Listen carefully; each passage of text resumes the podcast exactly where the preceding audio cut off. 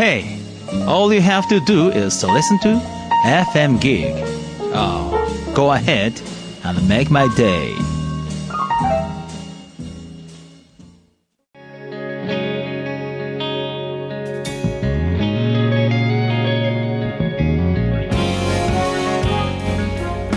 Mori no Radio.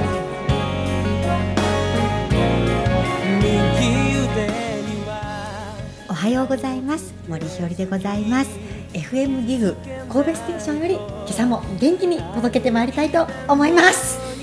どうですか？やったー。やっとうまくいきましたですね。なかなかスムーズだったんじゃないですか？スムーズやったですね。はい。いやー何週間これを言い続けたことでしょうか？これをずっと聞き続けているはい。方がおられます。はい、はい。結局1ヶ月はずっと来ていただきました。松浦さん、はい。ありがとうございます。ありがとうございます。よいよいよいよいよここでもう、もうもうもう言い切りましょう。いやいやあのもし足らんかったら僕あの個人的にちょっと番組しいひんって僕。ええかもしれんで面白いやん。いいですね、松浦さん。はい。ほんとほんと松浦そういうね。剛のはい。ワトセトラジオ、ちゃうちゃうちゃうちゃう違う違う違う違う違う。違うなんかなんかなんかええことないかねなんかね。あぜひぜひそれはいいですね、こう木のささやきあなたのささやきとかそそんな番組とかさ。いいですね。あいやーいろいろ出てくると思います。あねえ。それはいいです、ね、いや僕あのえ第一種第二種やったっけ？あの、はい。ホースで水やるときにね、はいはいはい。考えることやめて、はい。スーッと考えると、うん。うん。生きるによってあのうん。感覚の世界の話がね、うん。妙に僕に一致してる。はい。はそうでしょうね。あちょっとじゃあその時私ちょっとゲストで呼んでいただいて。い その時そんな喋り方はダメやね。なんでそうしたがるんですか？いやいやいや。めてくださいよ。え、どうされたいんですか、森さん？いやあの普段のままのねはい。あの感じで。普段からこうですって言ってるじゃないですか。本当ですか？まあ僕が、うん。僕と時というか、ええ。垣間見せる本当の部分ってあるじゃないですか。はいはい。なんかそこにこう出したいなと思って。まあそうですね、うん。だからねマイク置いちゃダメですよ。え？マイク置いちゃじゃあマイクなしで喋る？マイク置いたらもうもうよそ行きですから。もうそらダメですよ。もうマイク置かないでうん。隠し撮りですよ。それがいい？あ そうしようかな。まあでもそれはちょっと思います。私まあまあ面白い人なんですそううそう。いやめっちゃおもろい人よね。まあまあ面白い人なんですけど、うん。まあ面白いとこ隠したがるんですよね。なんかこう面白く出すより二の線でいこうとするじゃんか。もうよそ行きで行きたいんです嫌だなっていうのが僕の願望なんあいや、僕もね、あの、お会いして、何回かこうで、お会いして。はいなんか、はい。分かる部分っていうのが、本当もっとね、はい。あの、スピリチュアルなんですよ。そうなんですよ、でね、はい。あの、はい。森さんが、例えば、はい。素でいたら、はい、はいそこのね、空気がね、全部浄化できるんですけど。ええ。ほらほら。もうガチガチですからね今、はい。だって素素のものの方が皆さんもものすごい肩の力取れるじゃないですか、そうです。そうです。えまあ、今日そんな話もねしながら、ね。はい、やっていきたいと思いますのでよろしくお願いいたします。よろしくお願いします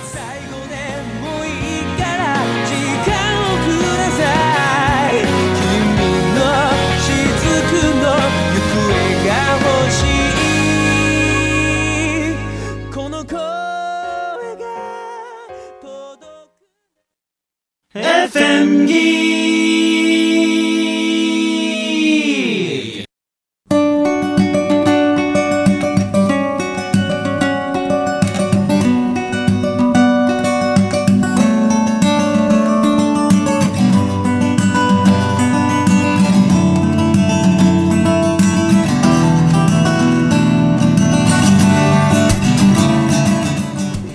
改めましておはようございます。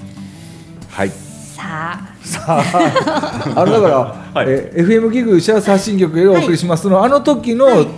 テンションに行くのが一番いいんさはあそうですか。もう私のことはいいんです。いやいや。私のことはもう。そうですね。でも松田さんはい。おっしゃる通りで、はい。はい。同じとこ見てたよね。いやでもね今うん。松田さんにおっしゃっていただいて、うなんかあそうかなっていうのはちょっと分かりましたよ。そう。ずっと分からなかったんですけど。だからなんで僕がねそれにこだわるかっていうと、ラジオのこうリスナーの方がはいひよりちゃんの素の部分をはい。喋ってもらって、で今日のように来ていただいて松浦さんと普通の部分で喋ると、はい。聞いてる人が、はい。いい話もそうなんだけども、はい。その音を聞いてるだけですごくこう気持ちが穏やかになるってことが僕の狙いなんで、歌歌いましょういやかそれはええわ。歌はねびっくりしますよ。俺聞いたことないもんね。この話もよそ行きなんでしょうね。もそうなんですよ。もう歌はねまずいですよ。歌はもうやめといた方がいいと思いますが。はい。まあまあいいんです。私のことはいいんです今日は。もう本当に。もはい。うそっとしといてください。はい。ちょっとしとくよ。じゃあ紹介。はい。そっとしときます。でこうねはい。三週に歌ってきていただいたら松浦さん方からはい。今度のそのあれですね大茶会の時そう。そうなんですよ。の庭をはいまあ制限あるかもしれないけどもはい。いろいろ携わっていただけるわけですよね。そうですね。そうなんですよ、なんか見どころみたいなのない見どころみたいな。見どころは、はよくぞ聞いてくださいました。当たり前じゃないですか。まず私が思うのはですね、はい。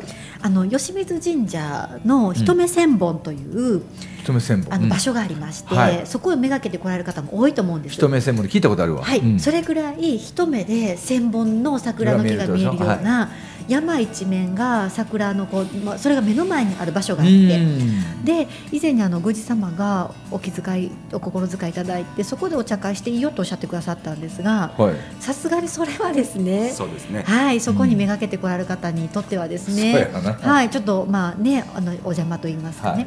なのでそれは控えるっていう話になったんですが、うん。その時に松浦さんがそのそこの壁を挟んで向こう側に小屋があることに気づいてくださっていて、うん。小屋ではい。やっぱり小屋ってちっちゃいの？ちっちゃい小屋だったんですけど。六畳ぐらいです6畳ぐらい。あ六畳ぐのらいはい。であったねって言ってその後お話ししていて、うんじゃああの小屋がねもし使えたらその一目千本に来られる方々の邪魔にならないので壁の向こう側なので、ちょっと聞いてみますって言って宮司さんにお電話したら次の日お電話したら「あああの子やね」って言ってもともとお茶を立ててたんだよとおっしゃるんですよ。でだからはい電気も水道も通ってたんだよとおっしゃるんですね。うん。でも今はねあのあその後子供たちのままごと部屋になって その後使ってないんだよとおっしゃって、うん。でって言って次行った時にですね、はい見に行かせていただいたんです、はいはいはいはい。そしたら、うんどうだったの？あの壁一つ挟んで壁のその出入り口ってのはちっちゃい扉なんです、うん。なんか子供心にですね子供心と言いますか子供の気持ちでなんか隠れ家に入るようなですね、うん。気持ちになれるんですけどうん。あの秘密基地に入るような。はい。で入ったら小屋があってですねその時はもう枯れ葉でいっぱいで、うん。あのドアも開けられないぐらい使ってない雰囲気だったんですけど、その小屋がですね活用すれば一目千本に並んでるの見るところから並んでるので、同じような景色がまたちょっと違う角度なんですけどより一層かもしれない ぐらい桜がもう一望すごく見れるんですね。はでその小屋を改修するとお客様の、他のお客様の邪魔にもならないし、いうん一つ壁を挟んでるので静かにお茶を飲んでいただけるということで今松浦さんにそのか小屋を改装していただいていて。あそうなんや。はいはい。はい、で特に吉野の桜ってもうだたくさんの方来られるのそうでね。きっと多分お疲れになってそこに到着されると思うんですね、うん。もう坂道歩いて。うん。でその時にほっこり一服ね。うん、していただけたらいいなと思っておりまして、うん。でその小屋がですね松浦さんのですね素晴らしいセンスでですね とてもかっこよくですね。今仕上がってきていてですね。あちゃんと写真撮っといてよ。本当ですうねん。ビフォーアフターで。はいはいはい。なんですよね松浦さんそうですね。はってもいい景色で、はあ。はい、ちょっと傾いてたところもですね。そうですね。それを直してではい。まああのなんて言うんでしょうか。そそとしたはうん飾り気のないはい。桜がねもうメインですから。でもこんなん聞くだけでもさ行ってみようと思うよな。ぜひ来てください。本当にあのその壁をねちょっと払ってですね、はい。あの下の部分とかはあるんですけど危ないのでですね、でも目目線のところはもう壁を払ってですね、もう直接桜が目の前にあるような感覚の同じ空気でそのお茶室があるので、っても心地がいいですね、なのでそこでゆっくりとお茶を飲んでいただけたら、そうで幸せだなと思っているとねいうことと。うんはい、あとはやっぱりその吉水神社が南朝の皇居であったということもあるので、歴史の空気も感じていただきながら、あとはあの静御前様とほあの義経さんが最後のお別れをされた場所もそこなのうで、うん。はい、なので今はいろんな芸能にその物語がなっているので有名な話なんですけれども。あの義経さんがそこから行者さんの格好をなさって逃げていかれるはい。そのお別れの場所でもあるんですね。でこの前みんなで吉水神社行った時にその時の話を宮司様がお話しくださって、うん。でこうその義経選選挙の間っていうのがあ残っていてほそこでまあ最後のお別れがされただろうというふうに言われてるんですけれども。あの静御前様はですねあの白拍子でいらっしゃったので、はい。その時17歳か何かでとても若くていらっしゃってで最後の舞を回れると。うん。でもこれが最後の別れだということを静御前さんも気づいてらっしゃっただろうと、なのでっていうことで最後こう舞いながら扇子をハラッと落とされてうん。でハラハラと泣き崩れられると。うん。でその時に義経さんが「静かよ」っておっしゃってうん。その続き何をおっしゃったかはぜひ宮司様に直接聞いていただきたいなと思うんですが そういうようなもう本当に女性がなんか心をぐっとさせられるような物語もそこに残っているのうでんその空気をですね感じていただけたら嬉しいなと思うのともう一つはなぜあの吉野とか熊野古道がですね世界遺産になったのかということですよね。そういうことやね。なんか私が聞いたところによりますと、はい。熊野古道、まあ、大峰の道といいますかねは違う宗派宗派をつなぐ道それって世界ではありえない、ですよね。違う宗派違う流、まあ、あの考えといいますか違う宗派をつなぐということはありえない。でもそれをつないだ道があるということに日本の役割を感じると。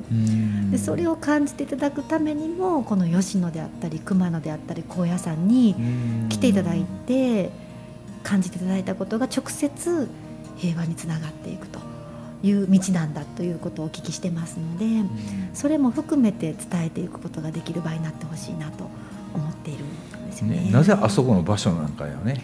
はい熊野古道であり。はいはい。はいはいそうなんですよね。でそのあの吉野の町長さんもおっしゃってらっしゃいましたけれどもあの高野山と熊あの高野山と吉野がつながることはとても重要なことなんですけれども、歩いたら結構な距離があり車でも結構な距離がある、でもだからなかなか連携が取れなかったんだけれども今回ヘリコプターという手段を使うと、ヘリコプターだったらたった5分の距離だと。はいはい。そうすると一緒に何か連携してすることができるっていうこともおっしゃるのでそういう意味では宗教同士の争いというのは世界でたくさんあると思うんですけれども、それが手をつなぐ道がここにあるっていうことも日本人もちろんながら海外の方にも知っていただくしていただきたいなとは思いますね。そうなんですね。うん。はい、それがだからその吉野が先駆けだと思うんですけど、はい、うんやっぱりあの、えー何で戦争をしてるっていうのうん。は宗教なんですよ、うん。ほぼそうですよね。はい。うん宗教戦争なんで、うん。でなんて言うんでしょうかね。あの、まあ、中東の方とかは僕は虜だと思ってます。うん。宗教の、はいはいでああいうことができるんだと思うんですけど、うん。日本人っていうのは決してそのねそんな必要以上の崇めもなく、ん。いろんな宗教があり。うんそれが日本人の歴史だと思うんですけど、うん。やっぱりさいやっぱり日本人がその宗教そんなに宗教もなくうん。自分を律し続けられるっていうこの精神うをん。世界に向けていかないと、うん。教えないとやっぱりその中東も終わらないでしょうし、それが日本人の仕事だと思うんですけど、あの人の考えを否定しないで尊重したがゆえにできた道だと思うんですね、うん。熊野古道っていうのは、うん。おっしゃる通り。はい、いつも松浦さんあのみんな正しいっておっしゃるんですよね、そそうですよね。やっぱり皆さんそれぞれの見てる世界があってそれぞれ間違ってないうんんですけれども自分だけの目線で見ちゃうと人が間違ってるように見えてそうするとそこを否定してこっちが正しいって言っちゃうと争い事になって。そうですね。争いが起きたりもっと間違いが起きるうんですね。でもね、日本ってその宗教的に見てもね、うん。潔いし、はい。すごくあ変な言い方してもあっさりしてるっていうふうに捉まれるみたいで、うん。あの日本人って本当にいがみ合って戦争してても、済ん。だらもういいじゃんって水に流そうってすごくあっさりしてるけど、うん。日本以外の国の宗教ってうん。何百年もずーっと持ってるからこれうまくいかないらしいよな。うんうんだからそういう意味では日本がその先駆けになっていやうん。そうじゃないんやっていうことをうん。知らせていったら多分ねいろんなこと変わるんだと思うんだけどね。はい、でもある意味、ええ。欧米はそれを恐れたから今こんなふうになったんかもしれんけどね。なんかそういう考えになったのも例えば、まあ、やっぱり日本っていうのは恵まれた立地条件があったっていうのもあったと思うんです。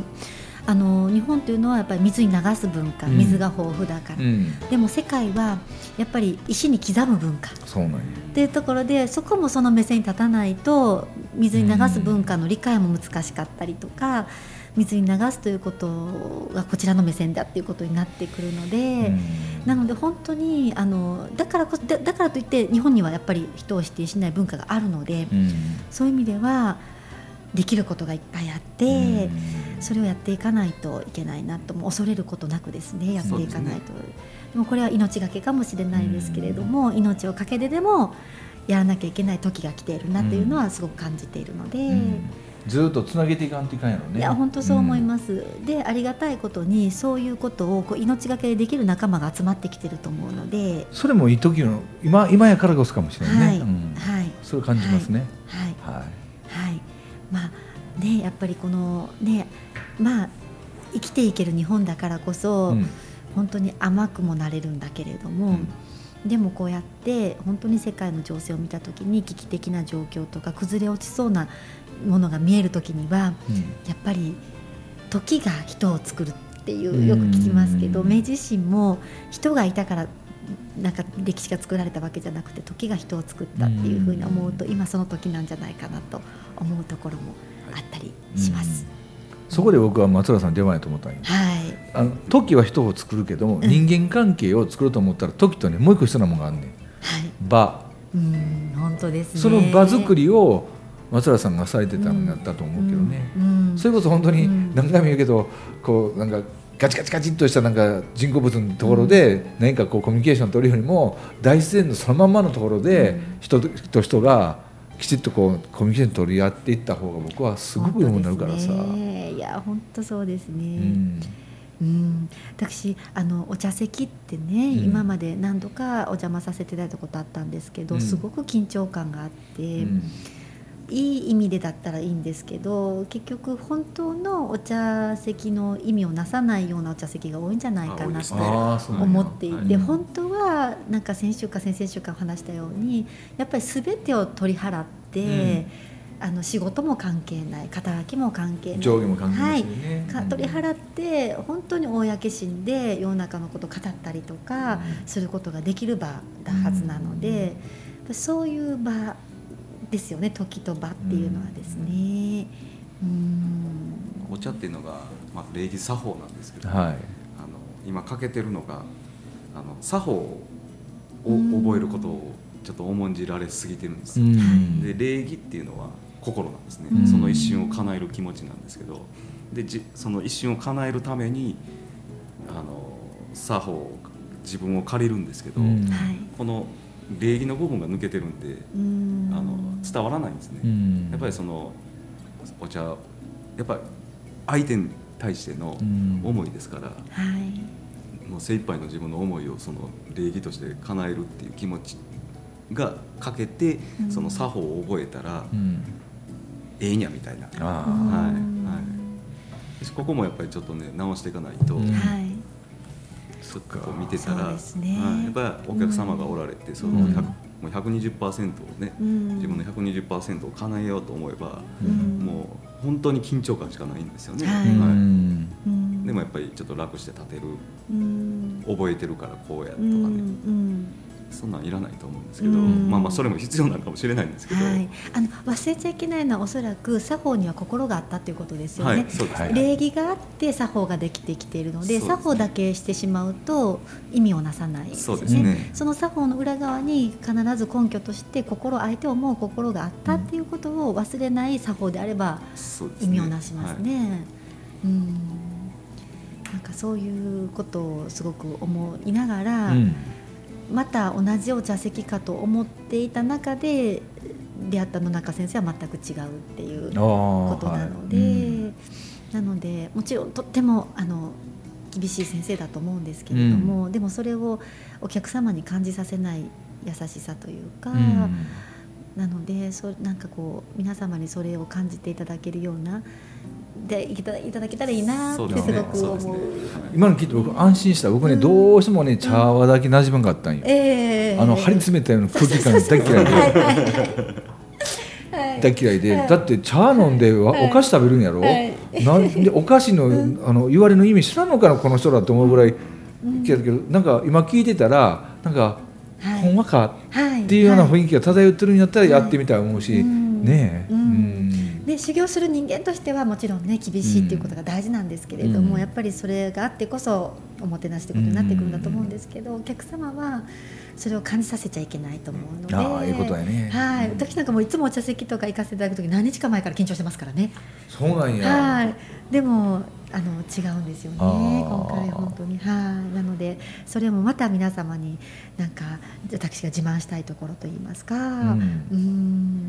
ね、またそういうの見直されたら面白いかもしれんね、はい。うんね本当にそう。あの学校の授業とかに入れた方がいいと思うんですよいや本あ当ですね、は。いないからこそ僕らわからないかもしれないね、はい。うん。茶道部ってあったんですけどね私学生の頃今もあるんちゅうの。ありますか？う、ん。うん。華道部茶道部ね。ね。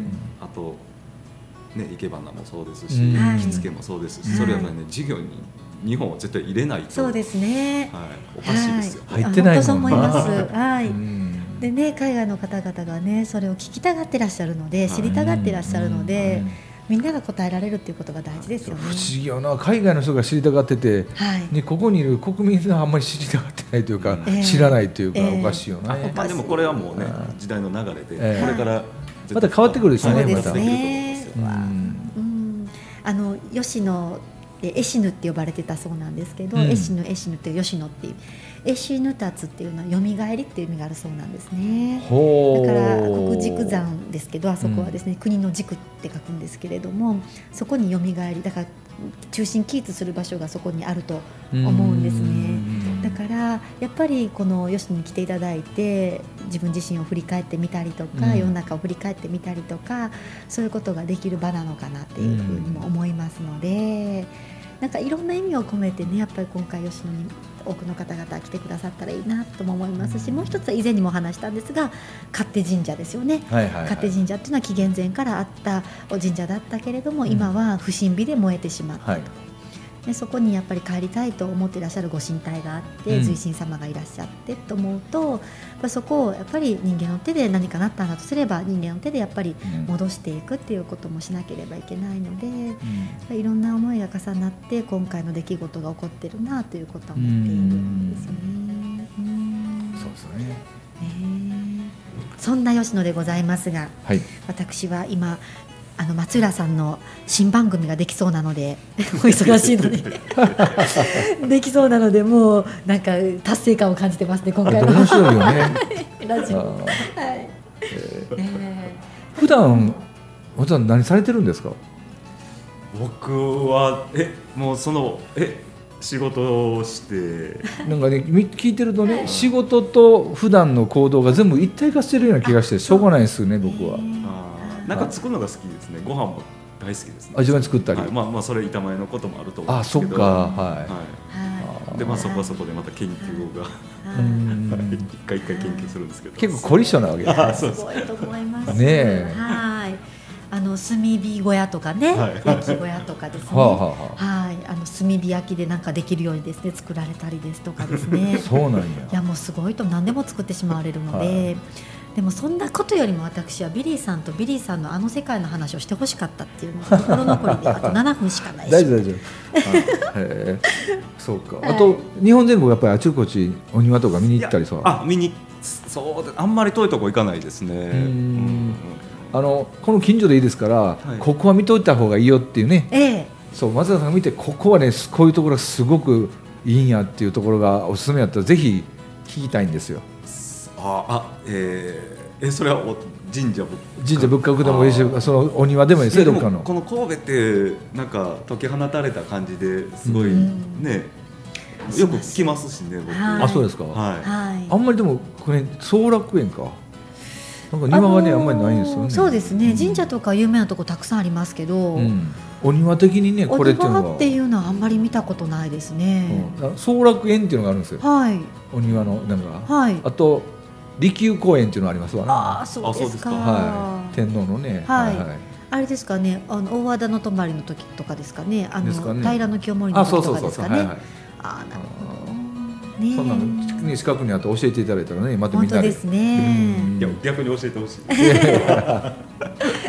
僕ね本当なんか最近パワースポットとか言われてるじゃないですか、はい本当のパワースポットっていうのはそういうとこじゃないかなって僕最近つくづく思うんですよ、えっとね、パワースポットってあれ人が作るとこなんです。よでしょ、うん。はい、であの伊勢神宮がすごいのはすっごい人が行くからなんです。うよ、ん。でもあの氏神様もあるんですよ、うん。で氏神様をねちゃんとしといたらそこがパワースポットなんですよ、ですよね。人の祈りの塊なんでそうですね、はい。だってそういうことを調べに調べてお社を作ってるわけやから、はい。はい。と僕は思うんですけどね。いや本当そうですね。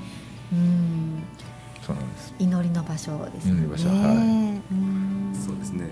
で、はい。まあ祈るのとあのそれを行動する人間はまた別で、はいうんあのそうですね。はい、やっぱりそのいろんな人がいて、はい。ちゃんとはい。なってるんだっていう、はい。はい。はいうん、なんか日本の神様って表裏一体とか言ってね、はい。お聞きしてですね、うん。あのたたるという字と崇めるっていう字が本当とてもよく似てるんですよね。はいはい。それがまさに表裏一体で崇めることによって神様がまあ活躍できるといいますか、うん。あのご利益を与えてくださるんですけれども崇めなくなるとたたられると。うん。でも崇めればその神様だってもともと佐野さんも薬人だったんですけれどもうん。崇めることによって私たちにいろんな利益をもたらしてくださるということを思いますと、うん。やっぱり人を称えるというか尊敬するとか、うん。っていうことはとても大事なことで、うん。それいうことなんだろうなっていうのは思ったりしますね。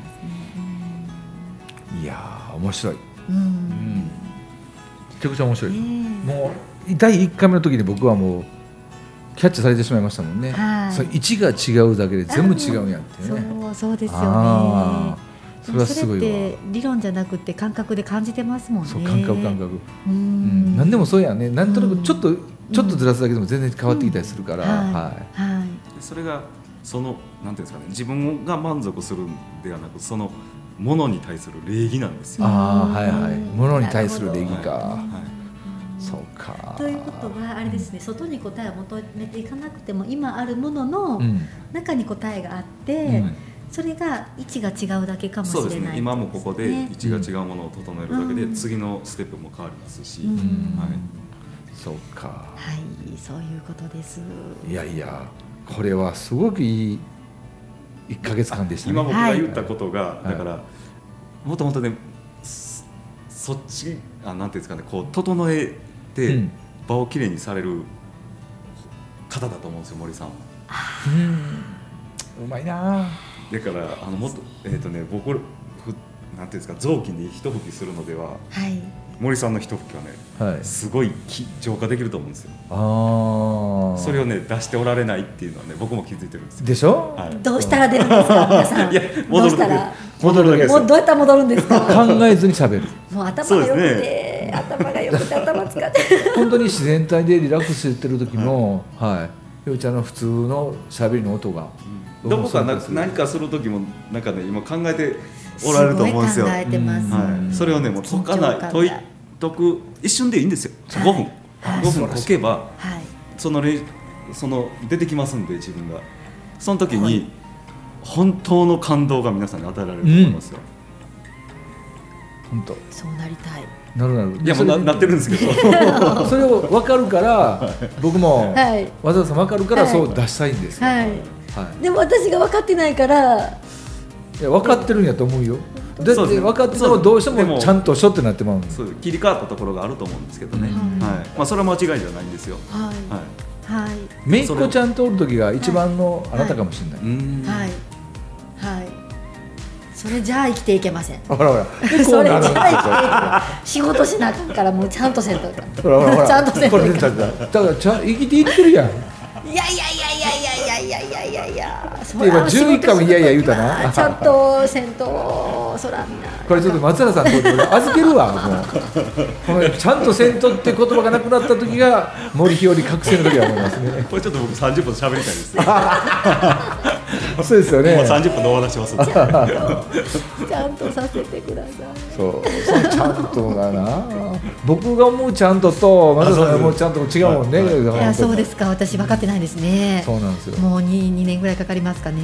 今のは全然ちゃんとしてないよ あのなんていうかなちゃんと演じてることにしてくださいよ。頑張ってるんだから もう。うん。演じてるのは頑張ってるよなっていう感じするな。あまああれやこれやで1ヶ月間本当ありがとうございました、はい、ありがとうございます。これに懲りずにちょっとね、はいそのイベント終わった後もちょっと来てほしいですし。そうですね。ははい。い、ぜひ。ぜひありがとうございます。どうも本当ありがとうございました。うん。本当にありがとうございましありがとうございました。はい